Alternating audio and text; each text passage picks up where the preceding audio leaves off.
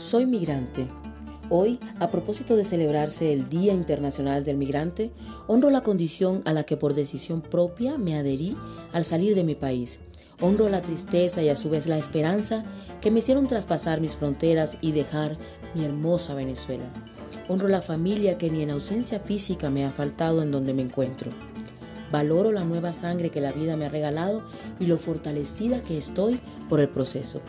Esta cruzada es por quienes amo y por todas esas personas nobles y valientes que dejaron sus bienes y afectos por procurar un futuro mejor para sus hijos y familia. Migrante, donde quiera que estés, no estás solo. Juntos somos más fuertes.